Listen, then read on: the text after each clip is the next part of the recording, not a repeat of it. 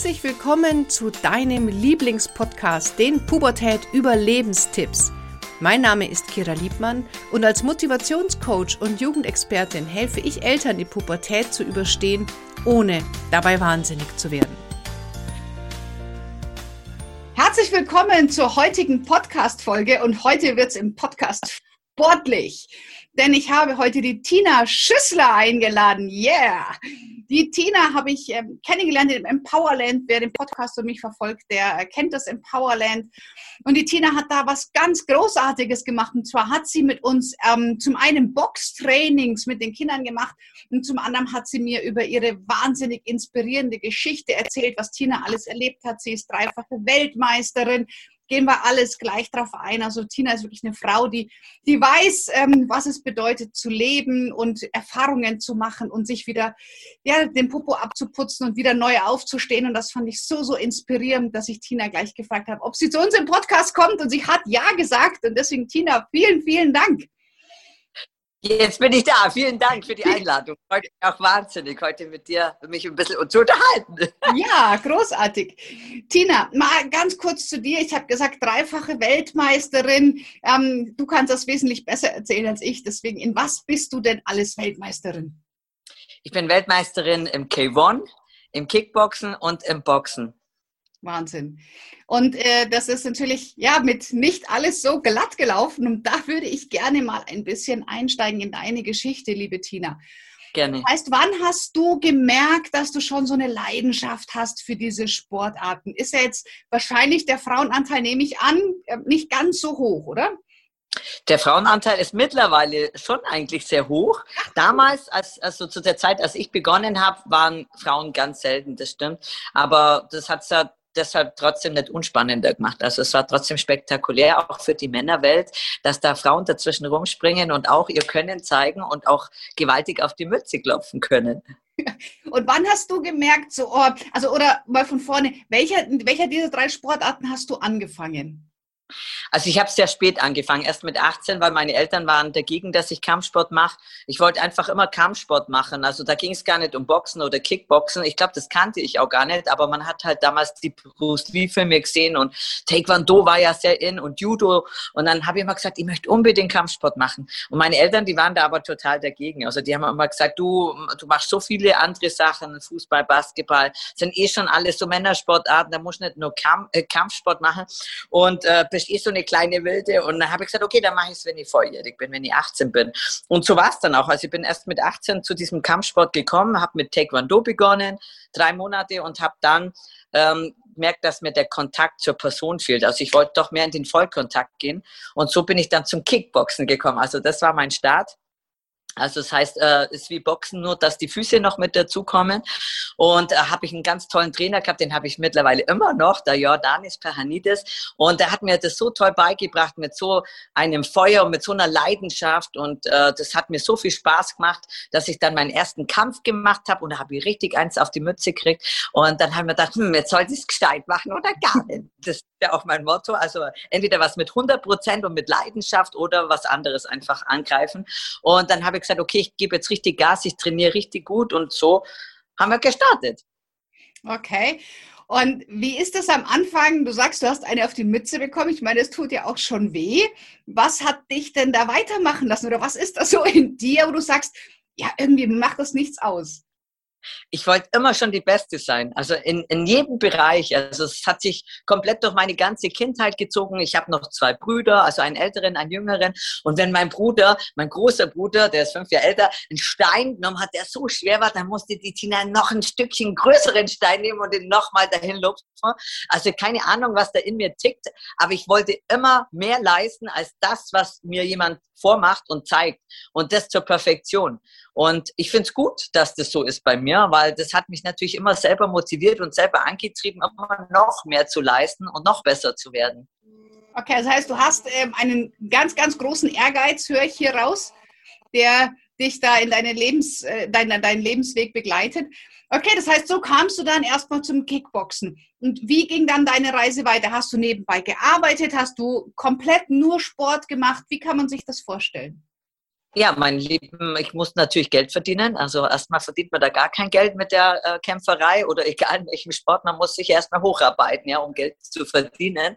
Und da war es eigentlich so, ich habe äh, eine Ausbildung gemacht zur Bürokauffrau in der Immobilienbranche und äh, drei Jahre und habe das dann abgeschlossen. Und dann bin ich zu meinen Eltern, die haben einen Tiefbaubetrieb, also Tiefbau, Fuhr- und Backerbetrieb. Und da wollte mein Vater mich auch haben. Also seine ganzen drei Kids äh, sind im Betrieb und er hat gesagt, die Mädels kommen ins Büro also meine Mom auch im Büro. Wir haben noch 35 Angestellte und meine Brüder waren draußen, also mein großer Bruder mit Bagger beschäftigt, mein kleiner Bruder mit den LKWs. Ja, und so äh, habe ich mein Geld verdient und war natürlich immer in der Arbeit und habe dann nebenher meinen Sport gemacht und habe mich aber auch sehr schnell selbstständig gemacht. Also wir haben eine Sportschule eröffnet, meine erste von drei dann insgesamt und habe über 800 Mitglieder auch gehabt mit meinem Trainer zusammen und verschiedene Trainer eingestellt. Das hat dann so eine Form angenommen der Explosion und es war einfach toll und wir hatten alle eine Menge Spaß und so haben wir uns, habe ich meinen Beruf gehabt und Geld verdient, habe aber auch schon in meiner Selbstständigkeit dann mit meinen Sportschulen Geld verdient. Ja. Ist denn die, ich höre bei dir ganz viel Leidenschaft und Motivation raus. Ist das in deinen Augen auch so ein Basic, was sein muss? Also wenn es leicht ist und wenn es Spaß macht, dann kann auch ein Erfolg sich leicht anfühlen? Immer. Also wenn du natürlich dein Hobby zum Beruf machst, das ist der Traum, wenn du das äh, machen kannst und machen darfst. Und äh, ich sage auch immer, auch wenn man einen Beruf hat, der nicht viel Spaß macht, so wie ich bei mir jetzt, Bürokauffrau war für mich Horror die drei Monate, äh, die drei Jahre den Beruf zu erlernen, jeden Tag fast mit Tränen ins Geschäft gefahren. Ich war der einzige Lehrling von über 1000 Angestellten. Das war natürlich Hardcore für mich. Und dann noch einen Beruf zu erlernen, der mir überhaupt keinen Spaß macht und der mir überhaupt nicht liegt. Und trotzdem muss man da auch die Zähne zusammenbeißen und das durchziehen. Aber ich habe mich halt dann danach gefreut, weil ich wusste, ich gehe halt dann in meine Sportschule und mache meinen Sport und habe mich da dann den ganzen Abend und die Nacht ausgetobt. dann war es wieder gut. Okay, aber das heißt, dein Ehrgeiz kam dann da auch nicht zum Vorschein, oder? Der kam wirklich erst bei den Dingen, die dir Spaß machen, oder? War dann bei der Ausbildung war das dann nicht ganz so vorhanden. Das stimmt. Also ich habe bei der Ausbildung natürlich da auch meine Tiefs gehabt und äh, mein Chef hat mich des Öfteren ins Büro zitiert und hat gesagt, was hast du dir für einen Schmank gemacht, weil ich war schon mit sehr vielen, äh, wie sagt man so, Lausbuben-Geschichten unterwegs, weil ich einfach versucht habe, irgendwie die Zeit spannend zu gestalten, äh, weil so ein langweiliger Büroalltag war mir natürlich zu langweilig. Ich war auch sehr jung, ich bin mit 15 aus der Schule gekommen, habe da mein QA gemacht, ganz normal mittlere Reife und, und bin dann ähm, äh, Mittelschule, wollte ich sagen, und bin dann ins Berufsleben eingestiegen mit 15. Das ist natürlich auch super früh und ich war sehr kindlich auch noch. In, also ich war so nicht wirklich wie ein 15-Jähriger, habe mich aber da ganz gut eingegruft. Also man muss einfach in jedem Bereich auch da 100 Prozent geben. Das habe ich schon gemacht. Ich habe schon alles gegeben, aber halt auf Tina-Art und Weise so ein bisschen. Tina-Style. Absolut. Okay. Ja, aber ähm, ich, ich kenne ja schon deine Geschichte ein bisschen, äh, die Zuhörer noch nicht. Deswegen würde ich es gerne nochmal zurück zum Kickboxen lenken. Wie mhm. kam es dann den zwischen, ich fange an mit Kickboxen und ich werde Weltmeisterin? Also was ist so dazwischen passiert? Das ist ja doch eine spannende Reise. Auf jeden Fall. Also man ist ja nicht als Weltmeister geboren. Man muss sich da hochkämpfen, man muss die Technik erlernen, man muss den Sport lieben, man muss den Sport fühlen und äh, dann funktioniert das. Und das war, ähm, wie gesagt, am Anfang, ich habe anfangs auf die Mütze bekommen und habe da meine ersten Erfahrungen gemacht, auch mal zu fallen und nicht siegreich hervorzugehen. Und dann irgendwann kam meine Erfolgskarriere. Also ich habe dann alles weggeklatscht und äh, bin immer stärker und äh, kräftiger geworden und äh, ich bin wahnsinnig schnell schnell und für meine Körpergröße und für ähm, meine Statur sehr stark gewesen, also wahnsinnig muskulös und habe da so einen Pump gehabt, dass ich natürlich dann da die Überhand hatte und äh, meine Gegnerinnen niederstrecken durfte. Äh, klingt immer so hart, aber es hat der Sport. Ja, und äh, ja, und so habe ich mich echt schnell nach oben gekämpft habe dann die ersten Titelkämpfe gemacht. Also ging erstmal los bayerische Meisterschaften, dann deutsche Meisterschaften, internationale Meisterschaften, Europameisterschaften, alles ab abgeräumt und dann ist man ja qualifiziert für die WM-Titel und da habe ich auch abgeräumt und das hat wahnsinnig viel Spaß gemacht. Okay, das glaube ich dir. Es klingt jetzt alles so einfach, ähm, aber ich denke, da steckt ganz, ganz viel Arbeit dahinter, oder? Also wie, oft, Zeit hast du in der Woche trainiert? Also ich kann es dir sagen, täglich sechs Stunden. Also morgens äh, zwei Stunden, meistens joggen gehen und dann noch ein bisschen Schnellkraft. Dann ähm, ist man wieder in der Arbeit, also alles vor der Arbeit. Äh, noch äh, das Morgentraining gemacht, wie heute. Ich war heute auch schon im Training. Und äh, dann ähm, Mittagspause habe ich trainiert, eineinhalb Stunden. Habe ich meistens Technikübungen gemacht vorm Spiegel, weil da hast du ja keinen Trainer mittags und habe das alles alleine gemacht. Und am Abend war dann Hardcore-Training mit allen zusammen. Also das ist mhm. praktisch wie eine Sportschule, wo alle kommen und ihren Sport erlernen oder ihren Sport ausüben, von Anfänger, Fortgeschrittene bis über die Wettkämpfer, dann die dann am Schluss nochmal eine extra Stunde draufgehängt haben und da Sparring miteinander gemacht haben. Also Sparring ist wie eine Kampfszene, also schon hart, aber du hast einen Kopfschutz auf und äh, passt ein bisschen noch auf dich auf. Also du zerstückelst dich jetzt nicht ganz so wie ein Ring. Okay. Kampf geht. Ja. Und das jeden Tag sechs Stunden und Sonntag haben wir meistens Pause. Also da haben wir also sechs Tage die Woche, sechs Stunden jeweils am Tag. Wie hat sich dein Körper regeneriert? Ja, äh, in den äh, in Schlafzeiten einfach, ja. Du bist ja dann abends ins Bett und äh, bist in der Früh da aufgestanden. Also mir hat's gelangt. Ich war ja auch jung und spritzig. Also man war ja noch nicht so alt wie jetzt. Gell? Also jetzt merkt man die kleinen Wehwehchen und die Baustellen am Körper. Aber damals, mein, du bist voll im Saft. Ja, du bist jung. Ich war 18. Ähm, wie gesagt, ich habe 27 Jahre den Sport gemacht und man hat ja auch manchmal ein Tief dazwischen. Und das muss man halt ausbügeln. Und was hast du gemacht, wenn du jetzt mal früh aufgewacht bist, du hast, äh, das Wetter war kacke oder du hast einfach mal keine Lust gehabt oder Liebeskummer gehabt, keine Ahnung, was man in dem Alter hat. Wie hast du dich motiviert, Tina? Ja, das ist interessant, wenn man tief hat, wie Liebeskummer oder Stress mit den Eltern oder äh, ich habe ja auch einen Sohn, da gibt's auch Probleme. Also man hat sich da dann eigentlich einen freien Kopf verschafft, indem man Sport gemacht hat. Also für mich war immer die Sportzeit auch die Zeit, wo ich runterkomme und eben nicht an die Probleme denke. Das hat mir eigentlich in dem Moment steckst du in deinem Sport, ja. Und das ist gut äh, zum Runterkommen. Und meine Musik, muss ich sagen. Also meine Musik hat mich wirklich durch mein ganzes Leben getragen, durch Höhen und Tiefen.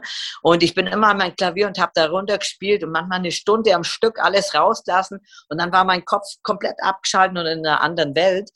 Und das ist gut. Das muss man können, ähm, dass ich einfach ein Hobby sucht oder was, wo man komplett sich rauswirft aus dem Stressalltag und da wieder Kraft und Energie schöpft durch das. Und gab es dann auch mal Tage, wo du wirklich auch liegen geblieben bist oder hast du das wirklich durchgezogen, außer du hast jetzt 40 Grad Fieber gehabt? Sogar mit Fieber habe ich trainiert, davon nicht, gell? ja, nee, bei uns war es so, ich war selten krank. Also so grippemäßig ähm, ging es mir, ich war super, mein Immunsystem war echt stark. Also ich habe da ganz wenig ähm, äh, eigentlich mitbekommen, dass ich schwach war, aber ich hatte schon mal einen Krankheitstiefschlag. Also der hat mich dann komplett niedergestreckt und mich wirklich drei Jahre komplett aus meiner Bahn geworfen. Ja, kommen wir gleich noch dazu. Ähm, wie ist denn, also du sagst ja, du hast dann dich bis zum Weltmeisterschaft nach oben geboxt, äh, gekickboxt quasi. Ja, genau. Ähm, ja. Hast du in der Zeit immer nur gegen Frauen gekämpft? Ist da, oder ja. waren auch mal keine Frauen da und du musst, musstest gegen Männer kämpfen? Also es ist immer so Frau gegen Frau, Mann gegen Mann und immer in der gleichen Gewichtsklasse. Also man äh, boxt in seiner Gewichtsklasse, also 1,8 Kilo Unterschied. Im Schnitt kann man sagen, jeder Verband macht es ein bisschen anders und hat eine andere Regelung, aber das ist eigentlich Standard. Ja, so macht man es. Ich hatte einmal dann, weil meine Gegnerin ausgefahren war, das war ein Biker-Treff mittendrin, riesiges, äh, riesige Wiese, mega viel Biker, über 20.000 Leute waren da und in der Mitte ein Boxring aufgebaut, also Open Air. Und dann ist meine Gegnerin nicht da gewesen und aber also da war ein Junge da, ein Junge ist gut, der war auch über 18 und äh, der hatte keinen Gegner und wir waren genau in der gleichen Gewichtsklasse und dann haben sie gesagt, ja dann lassen wir doch die zwei miteinander fighten. Dann hab, äh, haben wir beide gesagt, machen wir nie wieder, weil jedes Mal, wenn er mich getroffen hat, haben alle Biker geschrien, buh, du schlägst eine Frau und wenn ich getroffen habe, dann hast du geheißen, du Waschlappen, lässt er von der Frau eine zünden. Also das habe ich gesagt, das darfst du eigentlich nicht machen, ja. Also das ist schlecht für beide. Ja, das glaube ich. Aber im Training natürlich immer mit Männern trainiert, weil es waren ja wenig Frauen da. Also ganz, äh, und dann, dann auch nicht in der Gewichtsklasse. Meistens dann die Frauen, die um mich waren, die waren zum Teil dann 15 Kilo schwerer. Also es hat dann nicht gepasst. Also wir haben eigentlich immer dann mit Männern trainiert, logisch. Ganz, ganz normal, wie wenn ich auch ein Mann wäre. Ja, ja. Naja, ist spannend, weil halt einfach oft einfach nicht genug da sind. Ne? Also und ja. wie ist es dann? Dann bist du dann Kickbox-Weltmeisterin geworden. Du hast viele Jahre darauf hin trainiert. Jetzt hast du den Titel. Was war dann? Kam ein Loch? Kam ein Hoch? Wie hast du das erlebt? Als ich meinen Titel dann hatte? Ja. Absolutes Hoch. Und danach, weil du hast ja dein Ziel erreicht gehabt, wo du immer trainiert hast. Ah ja, bei mir war es immer so, also wenn ich dann, klar, ich war Weltmeister, ich habe mein Ziel erreicht, dann ist erstmal großes Feuerwerk in deinem ganzen Körper und das hält auch super lang an. Mindestens zwei Wochen steckst du ja da in deiner Euphorie und dass du es geschafft hast und du hast ja deine ganzen Medien um dich rum und jeder greift dich ab. Und dann so nach zwei Wochen fällt es dann wieder so runter, dann ist alles ähm, fertig, die Medien hatten berichtet und dann ähm, geht's weiter. Also ich ähm, habe ja dann schon wieder nächstes Ziel gehabt. Also bei mir sind immer, also ganz wichtig, ich muss immer ein Ziel haben, damit ich weitermache. Wenn ich jetzt wüsste, hm, Weltmeisterschaft, jetzt kommt nichts mehr, ähm, dann wäre es, glaube ich, mir langweilig geworden. Aber durch das, dass ich da gesagt habe, ja gut, Weltmeisterin im Kickboxen. Und da kam eben das Schöne, dass ich einen Anruf bekommen habe von Karlsruhe, der Trainer von der Regina Halmich. Ist eben ein Begriff, ja, die Frau, die das Boxen populär gemacht hat. Äh, Regina ist eine gute Freundin auch geworden dadurch zu mir. Und äh, wir haben äh, dann miteinander trainieren dürfen. Also ich war die Sparingspartnerin von Regina und habe sie auf ihre Weltmeisterschaftskämpfe vorbereiten dürfen. Und das war für mich dann der Einstieg ins Profiboxen. Also da war wieder ein Schritt, wow, Profi werden, Profi ins Profilager einsteigen. Da hat es bei mir schon wieder Klick gemacht. Denken wir, das will ich auch da muss ich hin, auch bei Universum. Ähm, und das habe ich dann auch geschafft, genau. Da habe ich dann auch äh, meinen Kampf bekommen und war unter Vertrag, wie Regina und mit den Klitschkos zusammen. Wir waren alle zusammen äh, zur gleichen Zeit bei Universum und äh, das war natürlich wieder ein Highlight. Okay, das heißt für mich als Außenstehender, wenn du Kickboxen lernst, kannst du automatisch auch nur boxen, oder? Es ist die gleiche Technik, oder? Weil du sagst, du hast mit ihr geboxt, also du musstest das wieder neu lernen? Oh, das war für mich auch wieder neu. Wie gesagt, ich habe einen Anruf bekommen, kannst du auch boxen, Tina? Und dann sage ich, ja gut, dann lasse ich die Füße halt weg. Probieren wir es. Und beim Kickboxen bist du barfuß und beim Boxen hast du Stiefel an, also Boxstiefel an. Das war für mich total ungewohnt. Aber der Kopf hat es sofort registriert, sobald ich Schuhe anhatte, keine Kicks mit den Füßen, sondern nur Handarbeit. Und wenn ich barfuß war, wusste ich, ich kann kicken. War auch interessant. Und äh, da musst du das auch wieder erlernen. Und ich habe einen eigenen Trainer bekommen, der nur Boxtrainer war, weil du hast eine andere Fußstellung. Du stehst praktisch nicht zu seitlich und kickst, sondern stehst schon wieder frontal zu deinem Körper, äh, zu deinem Gegner und hast schon wieder andere Stellung. Wieder neu, ja? Also nicht ganz was anderes, aber wieder andere Technik. Ja, ganz spannend, dass du das sagst mit dem Ziel. Also immer wenn man ein Ziel hat, dann äh, geht es auch weiter. Und manchmal weiß man halt nicht, was ist das nächste Ziel, weil das hättest du ja dann vorher nie sagen können. Und das kam ja auf dich zu, ne? Das ist das ganze Leben so. Also es öffnet sich immer eine Tür. Du machst was, am nächsten Tag geht eine Tür auf. Dann kannst du dir überlegen, gehe ich rein oder gehe nicht rein. Und ich war immer ein Typ, Tür geht auf, probieren wir es, schnuppern wir rein. Und da bin ich dann explodiert. Und am nächsten Tag die nächste Tür oder nächste Woche, ist ja wurscht, können ja auch Wochen dazwischen liegen. Aber da in dieser Tür, in diesem Raum arbeiten, da das Ziel wieder erreichen, das war für mich immer spannend und immer eine Herausforderung. Mhm. Und dann warst du also mit der Regine Halmich und den Klitschkos und sowas zusammen. Was ist danach passiert? Wie ging es dann weiter bei dir? Ja, ich habe dann da gekämpft. Also dann habe ich meinen ersten Boxkampf gemacht und äh, habe da so in diese Welt geschnuppert. Und dann war mein Ziel natürlich auch äh, Profi zu werden und da einzusteigen. Und dann ging es um einen Titel, auch mein erster Gürtel dann, um den Einstieg ins Profilager. Shooting Star war das damals, der WIBF. Und äh, den Titel habe ich gewonnen. Also ich war da eigentlich nur als Gegnerin geholt worden, ähm, eigentlich um zu verlieren, weil sie war Lokalmatadorin und ich habe sie weggeklatscht, also ein paar Mal am äh, Boden unten gehabt. Für mich Highlight, keiner hat mit dem gerechnet und ich habe den Titel mit nach Hause genommen und somit war ich dann auch Profi, habe die Profibox-Lizenz erhalten vom WDB damals, das war auch mega, mega, mega und dann war ich Boxer, ja, dann war ich Kickboxer und Boxer, habe beides gemacht und irgendwann das war eigentlich erst nach meinem Krankheitstiefschlag kam dann die Idee mit dem K1 noch dazu. Mhm. Ja, und äh, jetzt hast du gesagt, äh, der Krankheitstiefschlag. Wann war das? Was ist passiert und ähm, was war der Auslöser und was ist los gewesen? Ja, also ich habe noch eine kleine Pause eingelegt. Ich wurde schwanger und habe einen äh, Sohn bekommen. Das war dann äh, 2001. Da habe ich dann eine Babypause eingelegt und war ganz happy Mama und habe auch meinen Sport dann erstmal zurückgesteckt. Und äh, ja, als der Kevin dann älter war, habe ich dann wieder angefangen äh, mit meinem Sport und meine Sportschulen waren ja auch da. Ich hatte dann zu der Zeit schon drei Sportschulen im Raum Augsburg und ähm, war ja nicht nur dann äh, selber in meinem Sport, sondern war auch Trainer und äh, war auch interessant, meine Schüler weiterzubringen. Also nicht nur mich nach vorne zu treiben, sondern meine Schüler dann auch, die auch Wettkämpfe gemacht haben.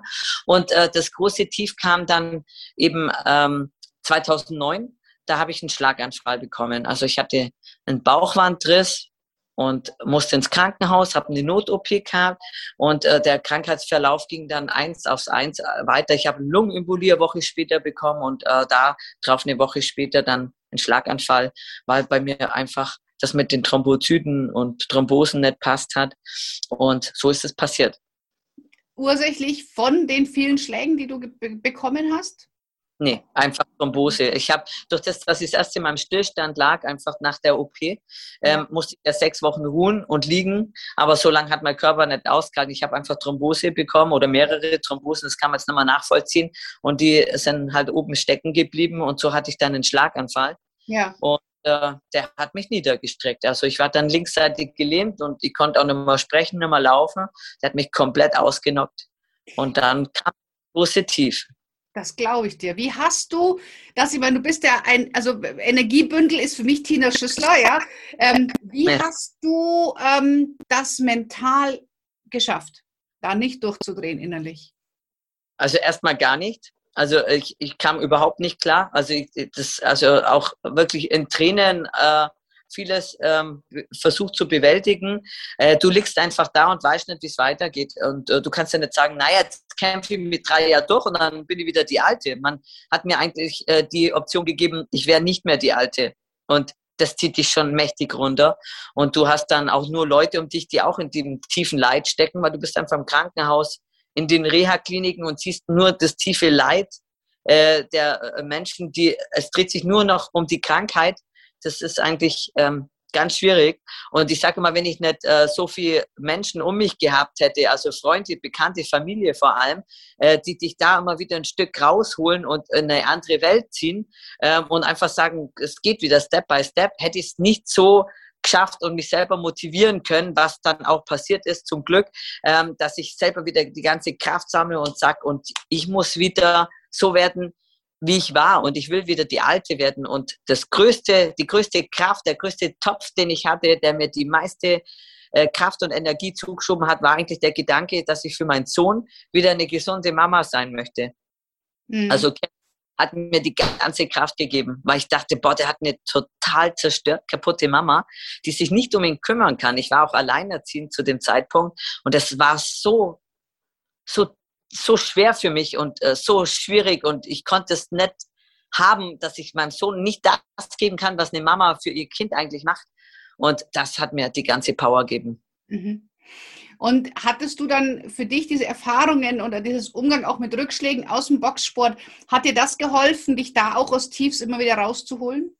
Definitiv. Also ich, wenn man verliert, liegt man am Boden, man muss wieder aufstehen, man muss weitermachen, man kann nicht da unten bleiben. Ja, und es hat gar nichts mit Boxsport zu tun. Das ist in jedem Bereich so. Ich sag Familie, Arbeit, äh, Freundschaft, äh, Schule, Beruf, egal wo du drin steckst, das ist einfach immer, du hast immer mal ein Tief und dann denkst du, da geht's nicht mehr weiter und da einfach, man muss äh, Stellen suchen, wo man Kraft schöpfen kann.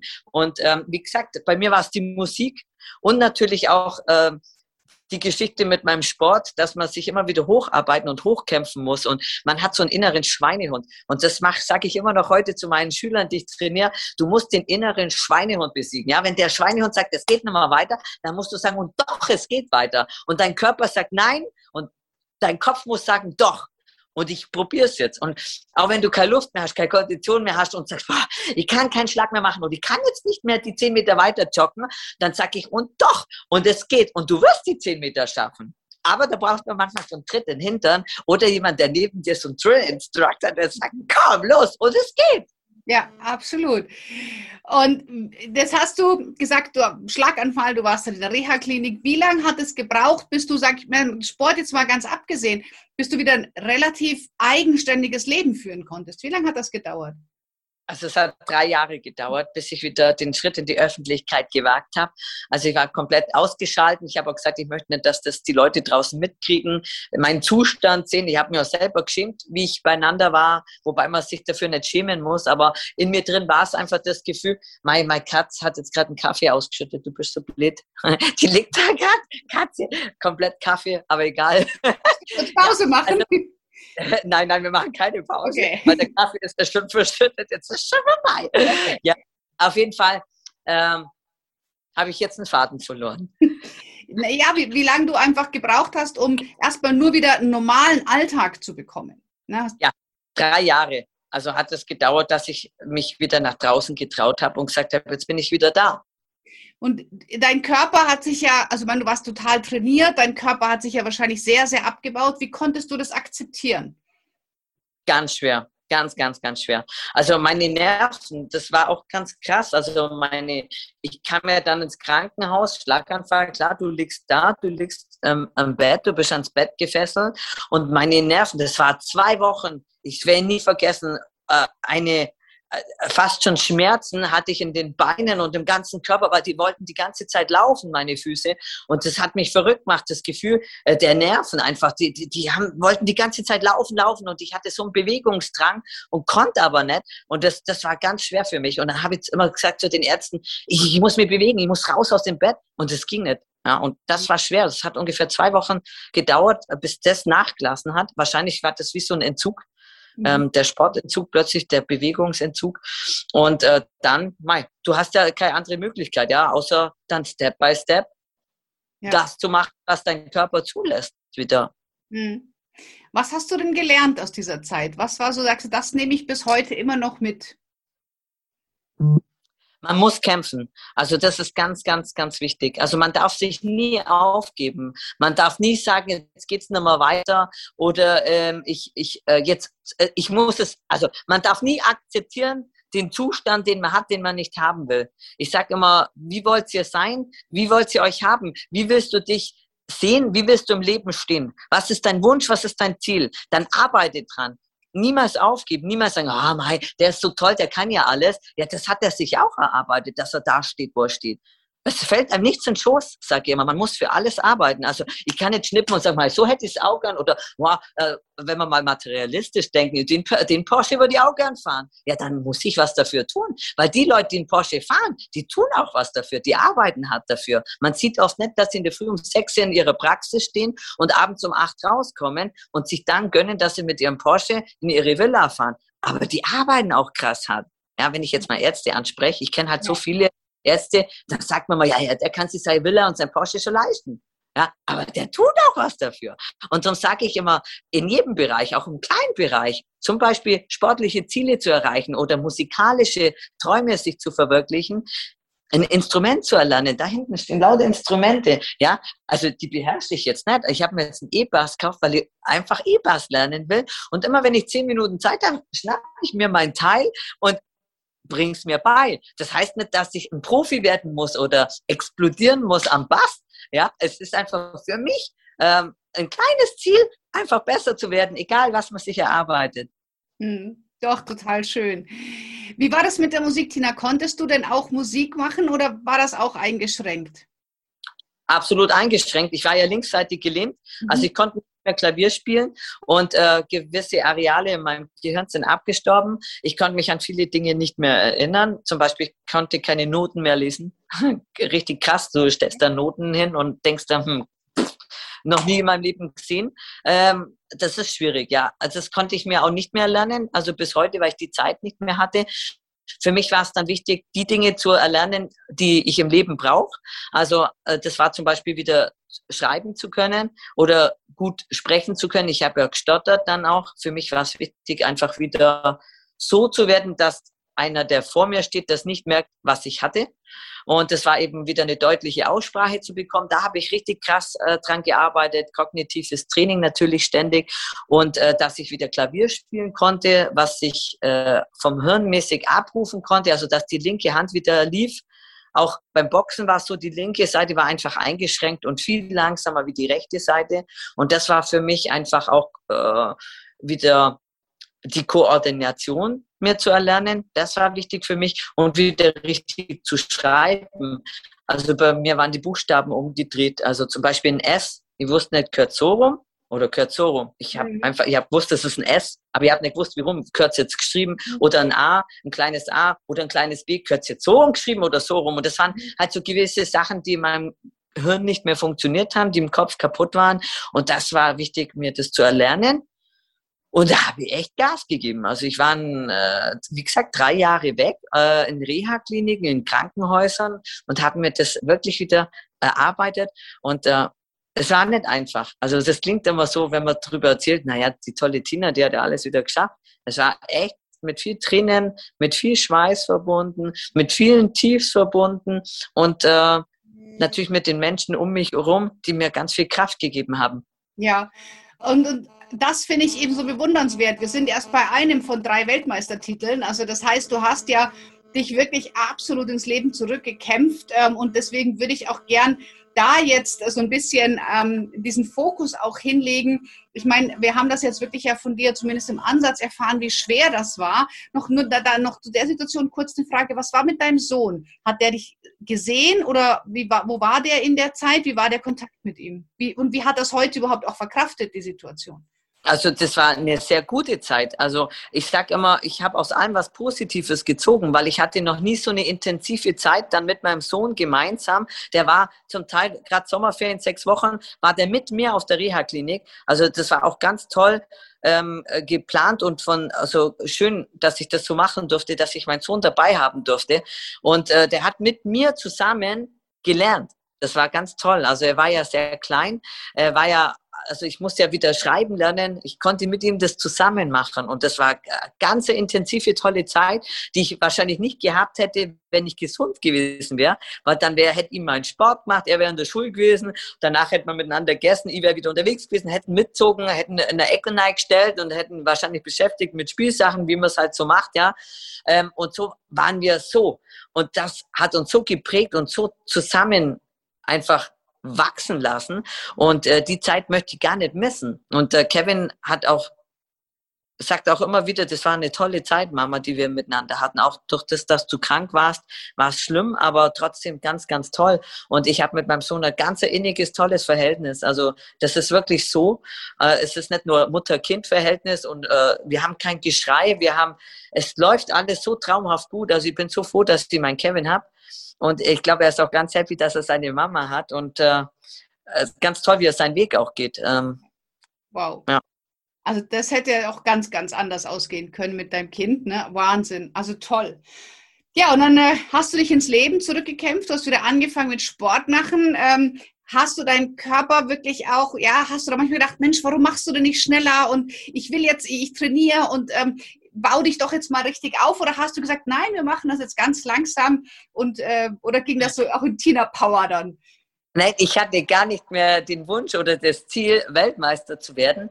Für mich war es wichtig, eben wie ich schon vorher sagte, für meinen Sohn wieder gesund zu werden und wieder mit vollem Saft im Leben zu stehen, für ihn da zu sein. Und äh, ja, dann habe ich wieder trainiert und bin joggen gegangen und dann war auch wieder, dass ich zum Boxtraining gegangen bin und da mittrainiert habe und dann haben meine Trainer irgendwann gesagt, Mensch, du bist wieder wie die Alte, eigentlich noch besser wie die Alte, weil ich hatte ja auch eine Herz-OP nach meinem Schlaganfall. Also es war ja auch ein Herzfehler bei mir, was auch ausschlaggebend dafür war, dass das alles, äh, das mich so niedergestreckt hat. Und äh, durch das, dass mein Herz repariert war und ich da ähm, ich habe einen Titanschirm drin, das wieder funktioniert hat, wie ein Herz funktionieren soll, hatte ich viel mehr Kondition und viel mehr Luft und Power wieder und war viel besser wie vorher. Und ähm, dann habe ich gesagt, okay, ich mache ein Comeback. Ich glaube, ich starte nochmal ein Comeback. Meine Eltern aus alle Wolken gefallen, wie kannst du nach so einem Krankheitstiefschlag wieder im Ring stehen und dir auf die Birne klopfen lassen? Dann sage ich, Mama, ich muss zeigen, dass sie zurück bin. Ich muss es der Welt draußen zeigen, dass sich Kämpfen lohnt. Nicht nur Kämpfen im Ring, sondern Kämpfen im Leben. Und ich glaube, ich bin ein richtiger Motivator, einfach alles zu geben. Und es muss kein Weltmeistertitel rauskommen, was natürlich wieder passiert ist mit dem Tina Spirit und Tina Groove und Tina Energy. Und äh, Ja, ich habe mich da auch gefreut, dass der Weg dann nochmal der war. Und äh, ich, es war nochmal ein Weltmeistertitel drin und sogar nochmal ein zweiter dann in einer anderen Kampfsportart, weil ich mir gedachte, oder dachte, naja, ist schon cool, in drei verschiedenen Kampfsportarten dann Weltmeister zu sein. Und war toll. Also, ja, so lief das bei mir. Ja, auch das klingt bei dir immer so locker, leicht, entspannt, aber du hast ja auch wieder der zweite Weltmeistertitel, war ja wieder eine neue Kampfsportart, war ja wieder was ganz von Anfang an zu lernen, ne? Ja, nicht mehr ganz neu. Also wenn man dann Boxen und Kickboxen kann und es äh, zur Perfektion beherrscht, dann äh, K1 ist dann eigentlich nur noch mit Knieschlägen dazu und ähm, also nur noch klingt jetzt wieder für draußen, die das nicht machen, wieder kompliziert. Aber das ist dann eigentlich nur noch eine Technik mit dazu, dass ich eben meinen Gegner packen darf und eben mit den Knien zum Körper schlagen darf, was für mich jetzt nicht schwer oder kompliziert war, das noch mit dazu zu erlernen, weil man trainiert ja so viel und Thai-Boxen auch war mit dabei. Ich habe mir ja in Thailand auch vorbereitet. Da ist das schon ganz normal, dass man die Knie und die Ellenbogen noch mit zum Einsatz bringt. Also das war jetzt für mich nichts krass Neues jetzt noch dazu zu lernen. Also, aber spannend trotzdem dann da auch im Ring zu stehen und das ausüben zu dürfen. Hm. Jetzt ist ja so, dass bestimmt viele auch sehr vorurteilsbehaftet sind, denken, Mensch, da, du musst wahnsinnig aggressiv sein. Wie, wie würdest du dich denn beschreiben? Also brauchst du da so eine gewisse Grundaggression oder Wut, um den Kampfsport machen zu können oder ist das egal? Ja, ich glaube schon, da muss ein Schalter umlegen. also ich bin ja, wie man mich jetzt so aussieht, so bin ich, ich bin immer positiv, ich bin immer gut gelaunt mit mir, kann ich eigentlich machen, mich zieht nichts runter, weil ich denke, das Leben ist viel zu kurz und ich habe nur das eine Leben viel zu schade, um mich mit schlecht, schlechten Dingen zu belasten. Also ich war auch immer so ein Mensch, wenn was Schlechtes kommt, dann beseitige es einfach. Ja, wenn der schlechte Eindruck kommt, dann mach was Gutes draus. Oder wenn was Negatives kommt, form's zu einem Positiven. Und ähm, ja, also wie gesagt, wenn man dann im Ring steht und so positiv ist, dann äh, ist das, ich kann nicht Halligalli im Ring machen, das ist schon klar. Und ich kann nicht da äh, meinen Humor zeigen, den ich so in mir trage. Und das ist wirklich so, ich habe äh, bin echt mit guter Laune immer in den Ring gestiegen und das ist das so typisch beim Boxen, man greift sich so an mit bösen Blicken genau. und böse. Das ist Show auch zum Teil, die dazu gehört. Ja, und ich war aber trotzdem immer gut gelaunt. Ich war zu meinen Gegnern immer nett, das haben die gar nicht verstanden, warum ich halt so ums Eck kommen bin und so auf die Waage gestanden bin, immer mit meinem Smile und so böse. Und dann denkt man, ja, ihr seid böse, ich bin Tina einfach. Ich habe immer meinen Tina-Style gehabt, der mich echt gut durchgetragen hat. Und im Ring war es dann so, ähm, erste Runde beginnt, du versuchst deine Gegner zu lesen, auf seine Bewegungen einzugehen, zu schauen, wie reagiert er auf das, wie reagiert er auf das. Und äh, dann irgendwann kommt der Schlag gut getroffen, dann denke ich, wow, und da hat es bei mir einen Schalter umgelegt und dann war der Kampfmodus plötzlich da und dann war Tina im Kampf. Dann war ich wirklich, die Zeit hat mal ganz toll einen Bericht über mich zu, äh, geschrieben und die Überschrift war, und sie legt nach dem ersten Treffer den Schalter um. Und so ist es wirklich. Und dann war ich im Kampfmodus und dann macht es bei mir Klick. Also ich trainiere gerade mit einem Filmregisseur und der sagt, es ist so Wahnsinn, wie es bei mir plötzlich einen Schalter umlegt und dann bin ich in meinem Kampfmodus und da bin ich dann so drin, da bin ich anders, das stimmt. Und dann bin ich, habe ich meinen Killerblick, mein, meinen bösen äh, Killerkampf, äh, kommt dann alles in mir hoch und dann bin ich krass, muss ich echt sagen, dann kommt krass alles. Okay. Brauchst du aber auch, um so weit zu kommen, ne? Also mit Kuscheln und Schmusen kommst du nicht so weit. Nicht wirklich. Schwierig. Tina, du bist ja auch viel in der Presse. Für welche Projekte wirst du denn so gebucht? Du hast erzählt, du machst gerade was mit dem ARD oder ZDF, machst du gerade momentan. Ähm, für was wirst du so gebucht? Ja, ich bin Motivationscoach äh, für den Bayerischen Rundfunk.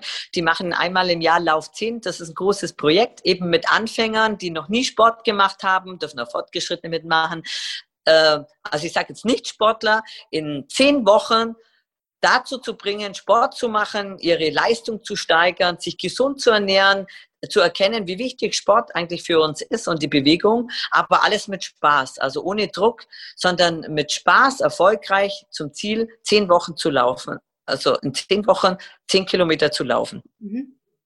Okay, und da, was ist deine Aufgabe, die Menschen zu motivieren? Genau, ich äh, gebe Ihnen einfach den Spirit, äh, die Motivation, einfach, wie es sich lohnt, ähm, für den Sport sich einzusetzen, äh, wie wichtig die Bewegungsabläufe sind für den Körper, wie die Ketten zusammenwirken, warum bewege ich mich so, warum bewege ich mich so ähm, sind natürlich die ganzen Ärzte mit dabei von der TU München. Also ganz ein tolles Team sind wir von wirklich professionellen Menschen, um die äh, Menschen einfach zu motivieren, die keinen Sport machen oder noch nie ein Feeling für einen Sport hatten oder immer gedacht haben, für was ist es denn wichtig, ähm, zu zeigen, wie der Körper sich verändert und wie positiv sich das auf den, auf den Körper auswirkt. Training und Sport. Ja, absolut.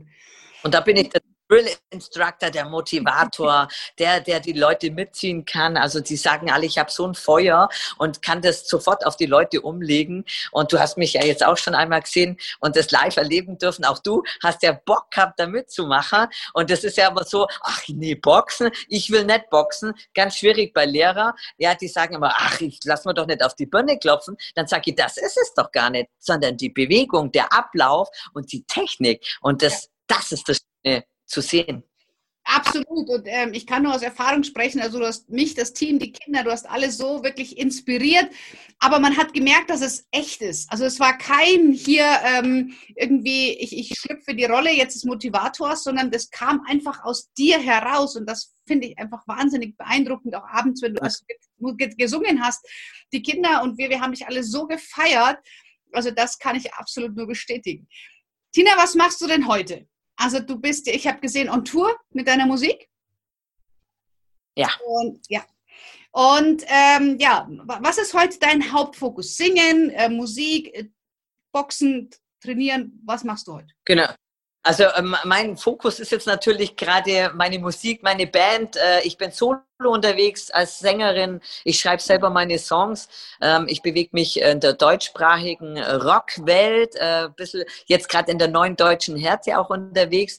Das ist so, da habe ich meinen Drive drin gefunden und ähm, ich verpacke auch in meine Songs äh, all meine Emotionen und alles, was ich so von außen mitbekomme.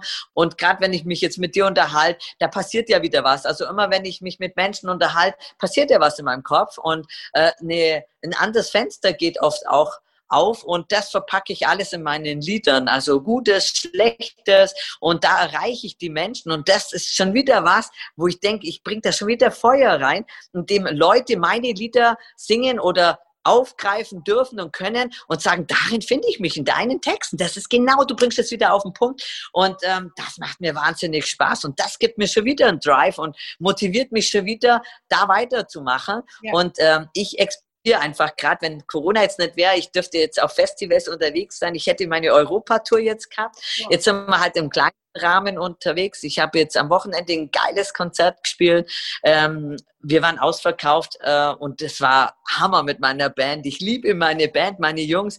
Äh, wir haben so einen Spirit und das ist so schön und das will ich weitermachen in Zukunft. Neben dem her natürlich, dass ich Personal Trainer bin, Kinder motivieren darf, Menschen motivieren darf, jung, alt, auch kranke Menschen. Das ist für mich ganz wichtig, das an erster Stelle doch noch stehen zu lassen, mein soziales Engagement, weil genau das, was in mir tickt, wo ich merke, ich, wenn ich Gutes tue, geht es mir selber auch gut.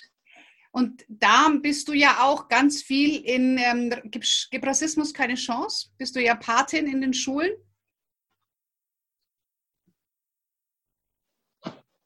So, das war gerade abgebrochen, ja. aber ich glaube, ja, ich okay. bin da. Ja, zwar, ähm, ich glaube, ich, glaub, ich habe es mitbekommen.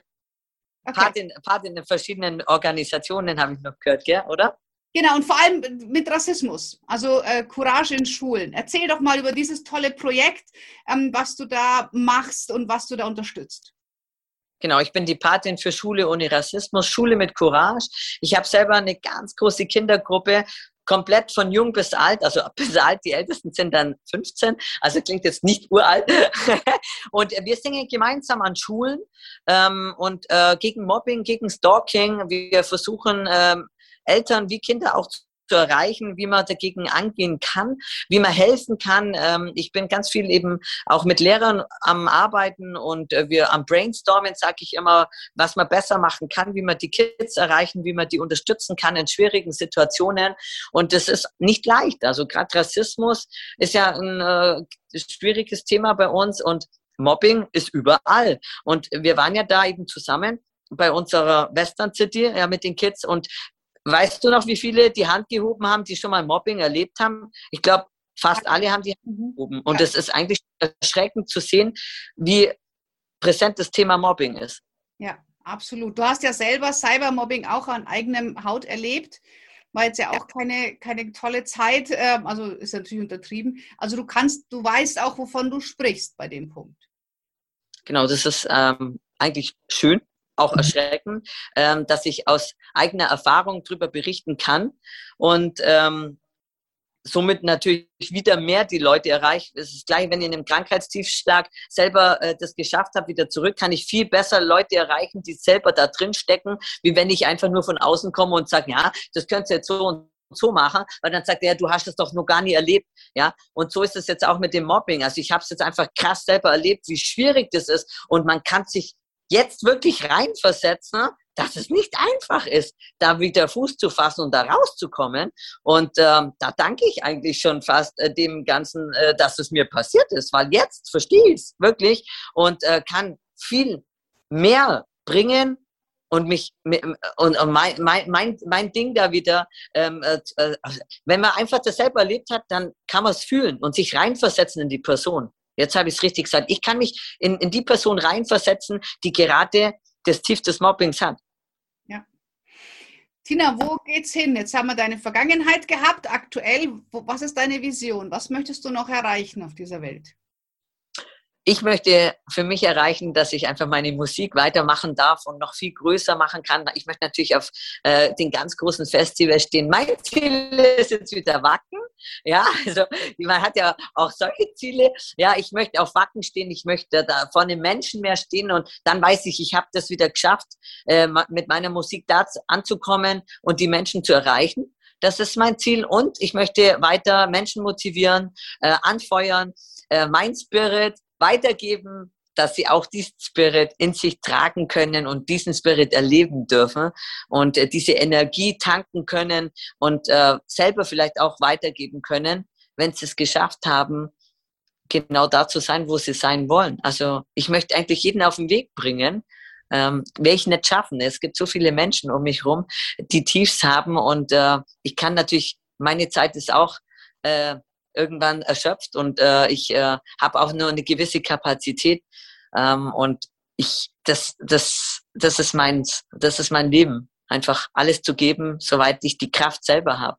Ja Wahnsinn ganz toll. Wenn jetzt jemand sagt Tina er möchte seine CDs kaufen wo kann man die erwerben überall. Zum Download gibt es, also bei Spotify, ähm, dieser YouTube, man kann überall meine Songs hören und sehen. Natürlich immer nur die, äh, die ich gerade freigebe. Wir haben ja ganz viele neue gemacht, die noch alle in der Schublade sind, die wir noch nicht präsentieren. Äh, Freue ich mich schon drauf. Die werden wir dann rausbrettern, wenn Corona es endlich mal zulässt und wir wieder richtig unterwegs sein dürfen. Mhm. Und äh, ja, dann ansonsten kann man meine CD ganz normal kaufen bei Amazon oder bei mir auf der Homepage einfach anklicken www.tina tina-schüssler.de. Da gibt es auch alle Infos, meine Tourdaten, wo ich unterwegs bin und äh, gerne mich auch besuchen und mich mal live erleben. Also ich nehme mir für jeden Zeit. Absolut, das kann ich nur bestätigen. Und auch wenn du Tina als Vortragsrednerin oder irgendwie anderweitig buchen möchtest, ähm, die Webseite ist in den Shownotes in der Podcast-Beschreibung. Ein Klick und du hast alle Infos über die Tina. Ach, Tina, es ist immer so inspirierend, mit dir zu sprechen. Ähm, es ist die Am Zeit. Liebsten, ist, wenn wir knuddeln jetzt. Ja, ja, die Zeit ist vergangen wie im Flug. Tina, jetzt ganz am Schluss äh, würde ich dir noch mal das Wort geben, sagen, was gibt es noch irgendwas, was du sagen möchtest, was wir noch nicht gesagt oder du noch nicht gesagt hast heute? Ich glaube, wir haben alles angekratzt und wir hatten eigentlich das Wichtigste drin. Aber ich sage jetzt nochmal nach draußen, niemals aufgeben. Auch wenn es noch so hoffnungslos erscheint. Ja, manchmal hat man echt so, boah, es geht einfach nicht weiter. Oder man merkt gar nicht, äh, dass man auch kleine Schritte macht. Aber man darf niemals aufgeben. Also es kämpft, es, es lohnt sich immer zu kämpfen. Immer. In jedem Bereich. So schwer wie es ist.